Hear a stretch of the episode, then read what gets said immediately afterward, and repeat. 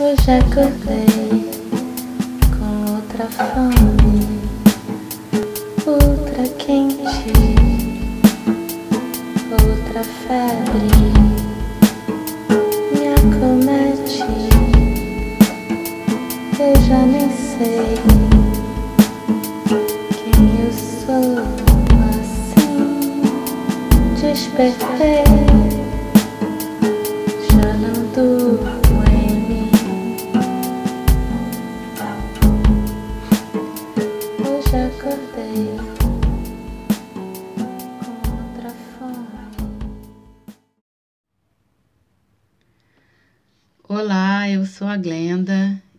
mais um episódio do podcast Meditadora de Botequim. Um episódio especial de fim de ano. E aí, como é que anda o clima por aí?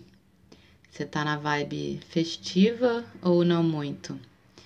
Se tivesse uma enquete daquelas tipo no Instagram, nos stories do, do Instagram, você clicaria na caixinha que tivesse escrito gratidão por esse ano?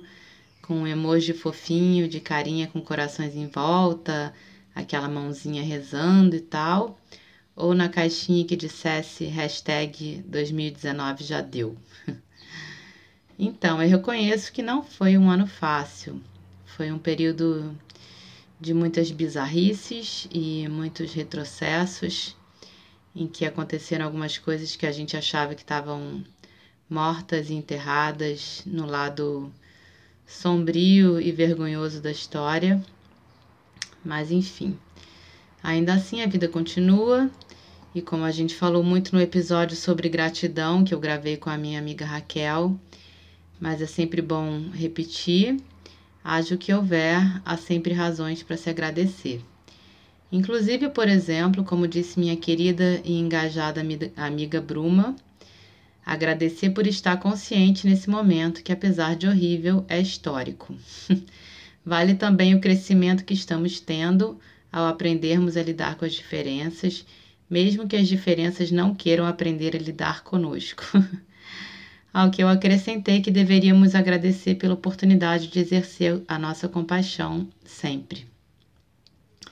Então, a Bruma me deu essa resposta porque eu pedi para várias pessoas amigos, pessoas que me seguem nas redes, etc., que contassem um ou mais motivos, desde muito pequenos até muito importantes, para agradecer por 2019.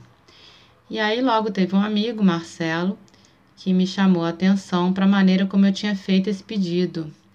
E ele falou: Eu sempre achei esquisito ser grato pelo ano que passou, como se o ano em si fosse um sujeito.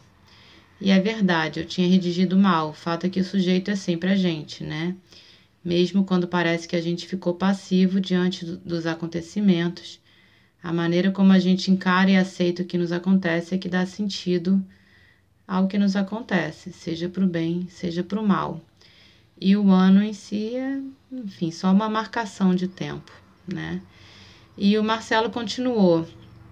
É, sou grato pelas coisas em ato contínuo pela saúde de quem eu amo, pelo amor no coração de quem eu quero bem e de quem eu quero que me queira bem. Não por 2019 ter trazido isso, é o tempo todo. E ele completou dizendo que se for para apontar alguma coisa marcada por uma data, então ele poderia dizer que por conta do tratamento psiquiátrico que ele está fazendo, ele não teve crise de pânico desde fevereiro. E esse de fato é um ganho incrível em qualidade de vida que deve ser muito agradecido. Agora só falta para continuar, né? Só alegria. em 2020, Marcelo começar a meditar. Essa foi uma campanha que eu fiz ao longo do ano. É, vamos ver se ano que vem rola. Quem sabe a indústria farmacêutica perde um cliente, hein? Oremos. Daí para frente eu continuei a conversa com o Marcelo, a gente começou a falar um monte de bobagem, como costuma acontecer, até que eu disse que teria que encerrar a conversa porque tinha que ir no supermercado, no Zona Sul, expressar minha gratidão pela promoção do sabão em pó. E ele respondeu: Amor.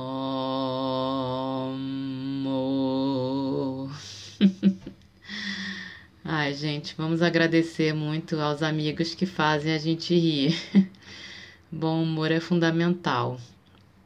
Enfim, várias pessoas me deram as mais diversas respostas, algumas bem abrangentes, como dizer que agradecem pelo privilégio da vida, que, que agradecem pela oportunidade de levantar todo dia. E isso é bem bonito, né? Porque é você desafiar esse conceito de que esse é um direito adquirido, o da vida, o da possibilidade de se levantar e apreciar o dia que se inicia, sem se dar conta, muitas vezes, de que a vida é efêmera, de que cada dia é único, de que se levantar é uma dádiva e nem todos têm esse privilégio, assim como nem todos têm o privilégio de ver o sol, a luz do dia ou qualquer coisa que seja. Então, sim, aqueles dentre nós que possuímos esses privilégios, devemos sim agradecer muito por cada dia iniciado e terminado, em que possamos simplesmente nos sentir vivos. Me faz pensar numa historinha que um professor da pós, o Rodolfo, contou pra gente que dizia mais ou menos assim: Um mestre perguntou aos seus discípulos o que era a coisa mais importante da vida. Daí um respondeu: É amar. O outro respondeu: é trabalhar. O outro, ter saúde. Aí o mestre simplesmente agarrou um dos discípulos pelo pescoço e começou, começou a esganar o cara, que gritou: respirar, respirar. É, a coisa mais importante na vida é respirar. Até porque sem isso nada mais rola, né? E claro, ter saúde é um motivo para a gente agradecer muito, sempre pela nossa e pela das pessoas queridas. A Raquel, a minha amiga e colaboradora, falou justamente sobre isso num áudio que eu vou reproduzir aqui. Glenda, então, minha gratidão de 2019. Minha mãe teve um AVC esse ano, foi um momento muito difícil para toda a família. Ah, nos primeiros meses ela ficou sem andar, usando fralda, é, mas depois ela recuperou. O AVC acabou ficando restrito só à área mesmo motora, perna e mão e braço direito, né? É, foi um AVC hemorrágico, mas ficou realmente só nessa parte.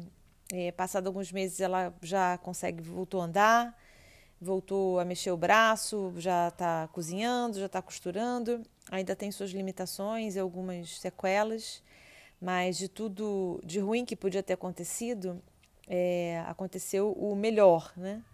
É, então eu sou muito grata de da minha mãe ainda estar tá aqui presente nessa vida, é, ainda ser a minha mãe, a mesma pessoa, é, nada afetou na parte cognitiva dela, nem no rosto nem nada. Então, apesar desses pequenos é, percalços, né, e dessas limitações poucas que ela tem agora, ela continua aí firme e forte, cheia de saúde. Então, vai minha gratidão aí de 2019. Foi bem curioso porque a Raquel me mandou a mensagem com esse áudio. Eu estava justamente na sala de espera do hospital com a minha mãe. É, a minha mãe tinha feito uma operação de joelho uns 12 anos atrás e colocado uns arames aí para sustentar e alguns centímetros da ponta desse arame se soltaram, né? É, essa ponta se soltou do resto e saiu do lugar. E a pontinha acabou rompendo a pele dela de dentro para fora, o que fez com que ela tivesse que ser operada de emergência na semana passada. Daí me liga minha mãe, super nervosa, né? Um, um belo dia Glenda, o arame rompeu a pele, eu preciso tirar uma foto para mandar pelo WhatsApp pro médico. Ele tem que ver como tá, mas eu não consigo fazer isso.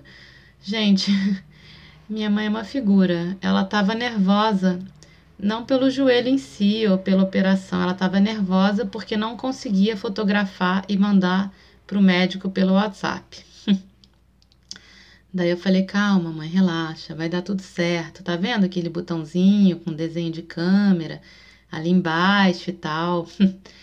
e aí no final ela conseguiu e eu fui buscar ela pra gente ir pro hospital e a gente ainda pôde rir e se enfurecer ao longo do caminho com a moça do Google Maps, a voz, né, da, do Google Maps, que insistiu em mandar a gente por um caminho na nossa cabeça completamente errado, que fez a gente dar duas voltas pelo mergulhão da Ayrton Senna, depois enfrentar tudo parado até fazer o retorno lá na frente, xingando o Google Maps por estar completamente louco.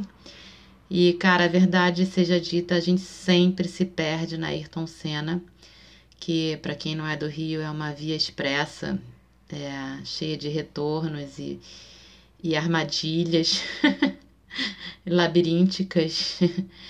E Google Maps ou não, é sempre um terror.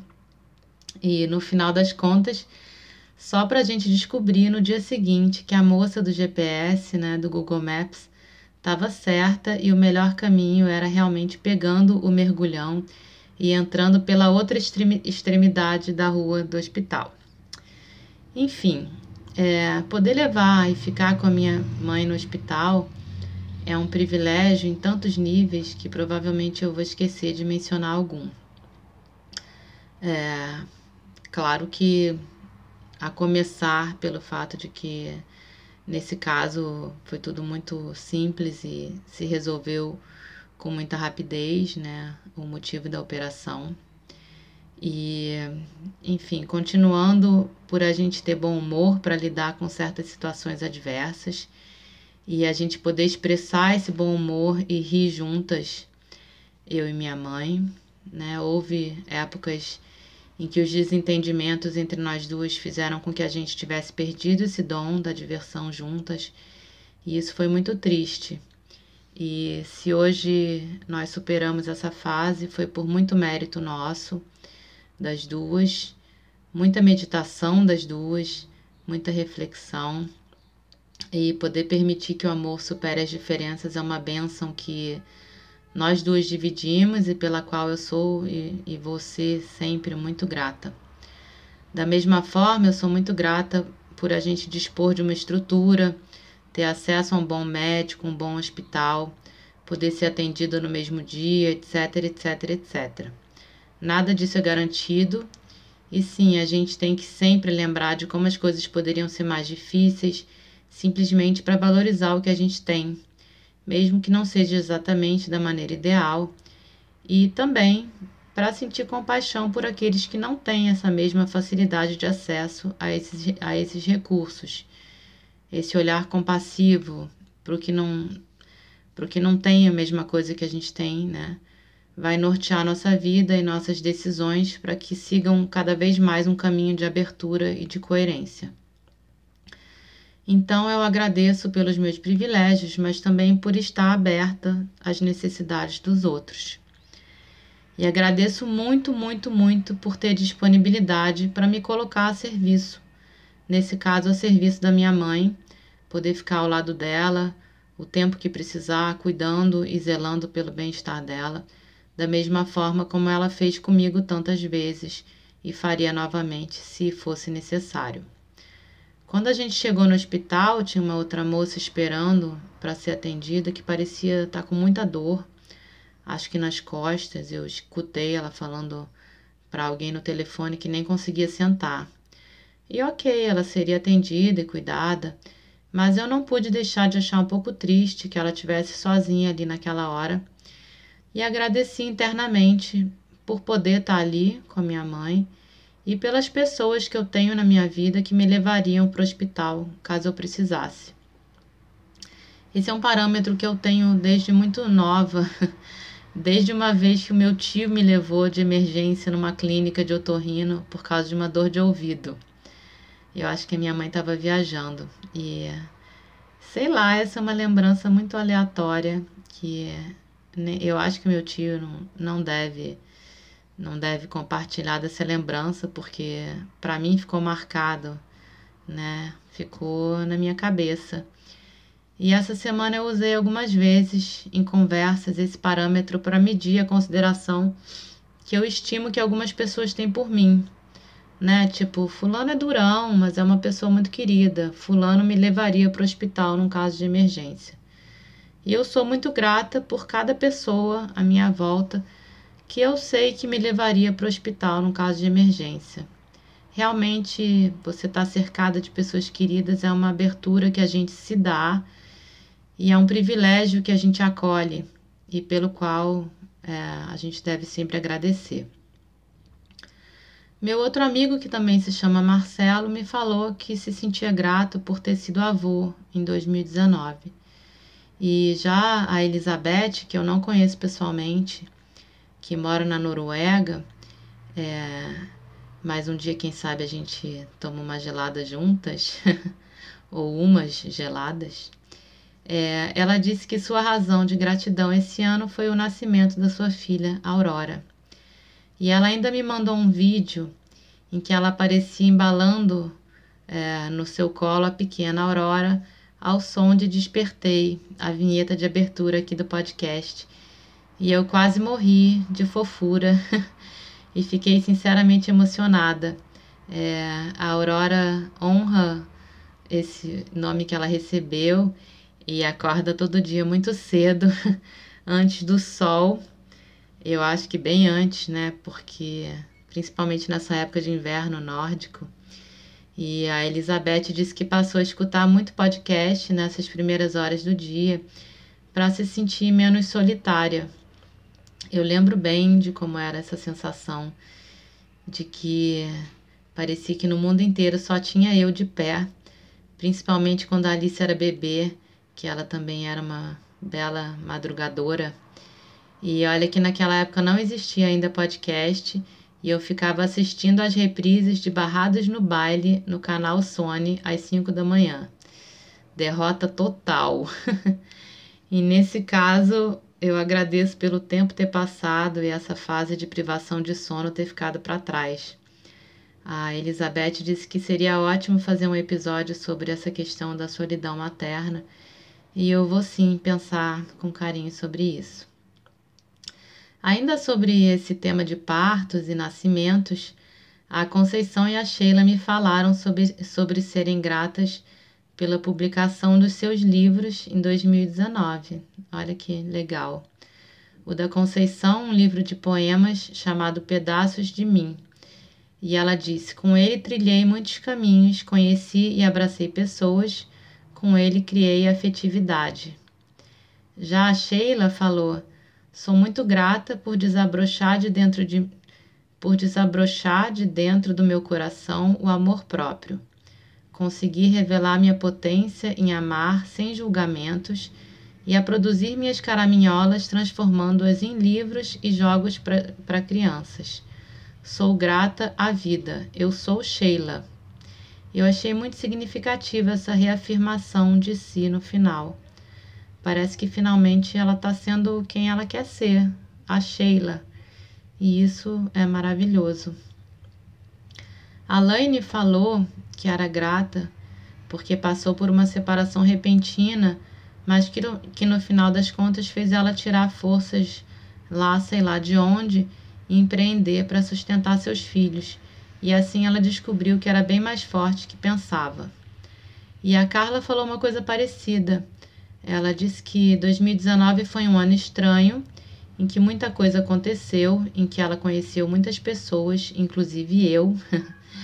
e aí ela colocou um coraçãozinho vermelho, fofa. Mas ela disse: "O que acho que foi mais marcante foi a minha demissão no início do ano, que me deixou bastante abalada por diversos fatores. O que acabou sendo muito bom, se olhar com outros olhos, pois colocou movimento na minha vida e hoje eu estou conseguindo trabalhar da maneira que eu queria. É, como disse o meu sábio amigo Ivan, às vezes a dor é o caminho de saída para a dor, às vezes a doença é o caminho para a saúde. E ele contou como exemplo de uma vez, numa época em que ele era um, cara bem mais arrogante do que hoje.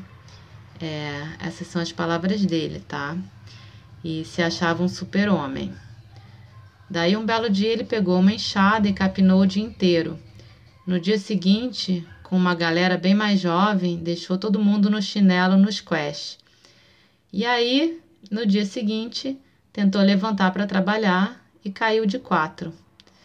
Literalmente, eu acho. Ficou na cama até a noite, sem posição antálgica efetiva. Essas também são palavras dele. Gente, tá uma barulheira aqui do lado. Não sei se vocês estão ouvindo. Vamos fingir que faz parte do clima festivo. E aí, continuando a história do Ivan, pânico, decepção, surpresa. Onde estaria o super-homem? Estava vivendo seu dia de kryptonita. Daí estava ele imóvel, muita dor, com pressa, com puntura, benzedeira, promessas, meditação, oração, despacho, etc. E ele continua: No dia seguinte, um milagre inesquecível. Sério, consegui caminhar pela minha varanda mais de três metros. E entrei em êxtase. Não estou exagerando. Poder dar um passo. É, foi um milagre, foi uma lição. E ainda nas palavras do Ivan, uma porrada humildogênica. de muitas armaduras descartadas. E assim a gente vai ressignificando e revendo nossos conceitos sobre nós mesmos, sobre as nossas prioridades e valores. O Ivan estava muito inspirado nesse dia que ele me mandou essa mensagem e daí ele me mandou uma outra historinha que dizia assim: Eu vinha de Búzios, álcool zero. Paramos no Graal e, após um café, olhei para a colina ao lado e ali tinha uma casinha muito humilde. De repente, olhei para aquela paisagem com atenção plena e foi um verdadeiro êxtase. Aquela paisagem que estava sendo observada por alguém que era. Era eu, mas quem sou eu que observo? Ou quem seria o eu que observa o que observa? A resposta surgiu e ela não tem palavras. Então, e ele termina a frase com vários sinais em sequência, vários acentos, do tipo que em história em quadrinhos poderia significar algo entre Oh my God e What the fuck. Aquele momento em que a gente ganha consciência e consciência da consciência, né? a gente ganha consciência do que está à nossa volta e de poder enxergar o que está à nossa volta e de poder enxergar a gente mesmo enxergando o que está à nossa volta. E o melhor, sem tomar nada além de um café no graal. A também maravilhosa Rosália é, falou que em 2019 se sente grata por se permitir ser mais natural, livre do ego, da competição e do controle. É, ela disse que conseguiu mudar sua maneira de agir, depositando mais amor e leveza e dando menos importância às contrariedades. Olho para trás com gratidão também por tudo vivido. Eu me perdoo pelos momentos ruins. Ela concluiu. Que lindo, né? Se perdoar e perdoar os outros. Uma verdadeira libertação. E quem disse que a gente não pode se libertar dos condicionamentos e simplesmente começar a fazer diferente, a fazer melhor, a seguir com mais naturalidade e menos defesas? A Ana Valéria falou sobre como foi um ano incrível, com muitas dificuldades, mas também muitas realizações e superações. E que voltar a estudar foi um desafio e um marco se inserir no mundo maravilhoso que o estudo proporciona, é, conhecimento, amizades riquíssimas que parece que seguirão pela vida. A Ana estuda comigo na pós e, nesse ponto é, posso falar exatamente a mesma coisa com as mesmas palavras dela. Eu nunca imaginei que voltar a estudar me traria tantas alegrias, tanto gás para novos projetos, tantas novas ligações com pessoas maravilhosas ela, inclusive, é, em sua diversidade, com quem eu me sinto tão bem como se conhecesse de uma vida inteira.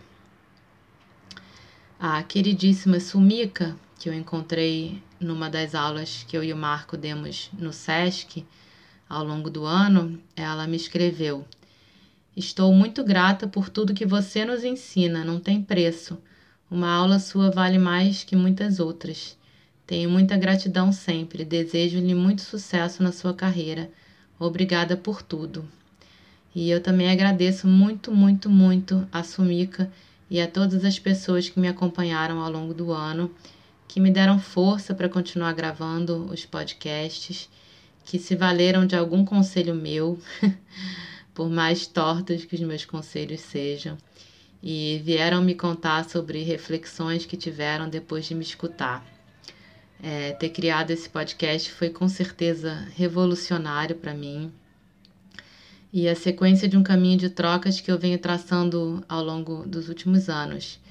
Um caminho que me fez muitas vezes acordar agradecendo pelas oportunidades que estão se apresentando e pela minha abertura para que essas oportunidades surjam. Ah, eu não posso deixar de agradecer também a todos que me dizem como gostam de ouvir a vinhetinha do começo em que eu canto Despertei que é uma música minha e do Marco, que me é muito querida e significativa, até porque o poema que deu origem à canção foi escrito bem numa época do começo de um despertar que desembocou nesse caminho que eu estou seguindo. Então, obrigada a Lucy, que me falou que chega a se emocionar quando escuta, e também a Marta, que também me falou algo parecido e com quem eu troquei tantas reflexões ao longo do ano. E eu queria me desculpar caso tenha esquecido de mencionar a mensagem de alguém. É, caso isso tenha acontecido, pode me dar um puxão de orelha que vai ser merecido e eu juro que vou compensar da próxima vez. E eu vou terminar lendo um texto que eu escrevi e publiquei no Facebook na virada de 2015 para 2016 e agora me apareceu como lembrança e que permanece extremamente atual esse texto. Queridos amigos, dizem que em chinês usam a mesma palavra para crise e oportunidade, mas eu não sei se é mito. O fato é que 2015 foi um ano de crise em vários aspectos e de grandes mudanças. Uma dessas mudanças foi o fato de ter que vender o carro e assumi de vez minha bike como principal meio de locomoção. O que parecia uma tragédia, no final foi uma grande bênção. Que delícia passear pelo recreio sem pressa a cada ida ao banco, ao correio, ao Zona Sul, ao terreirão. Que delícia rirmos alto de nós mesmos enquanto tentamos equilibrar crianças, sacolas, encomendas, pranchas, skates, cachorro, papagaio, periquito sobre duas rodas, felizes com o fato de sermos, entre aspas, pobres fazendo pobrice. e aí aqui eu botei um comentário, só não dei de mamar enquanto pedalava porque os nossos bebês já passaram dessa fase.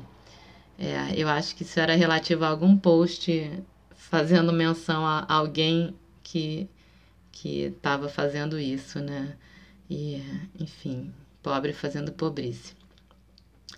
Por essas e outras, agradeço a crise, as mudanças, nem sempre voluntárias, e principalmente a minha bike, cada vez mais companheira nesses mais de 10 anos de convivência, que agora, que agora são 15, né? Por me mostrar que não há nada como um dia após o outro, pois o mundo gira e quem determina a velocidade desse giro é o nosso pé no pedal. Desejo a todos um ano maravilhoso com muito ou com pouco dinheiro, mas principalmente com essência. Então, queridos, boas festas e que 2020 seja um ano de crescimento e coerência. Tamo junto. Muitos, muitos beijos e até o ano que vem.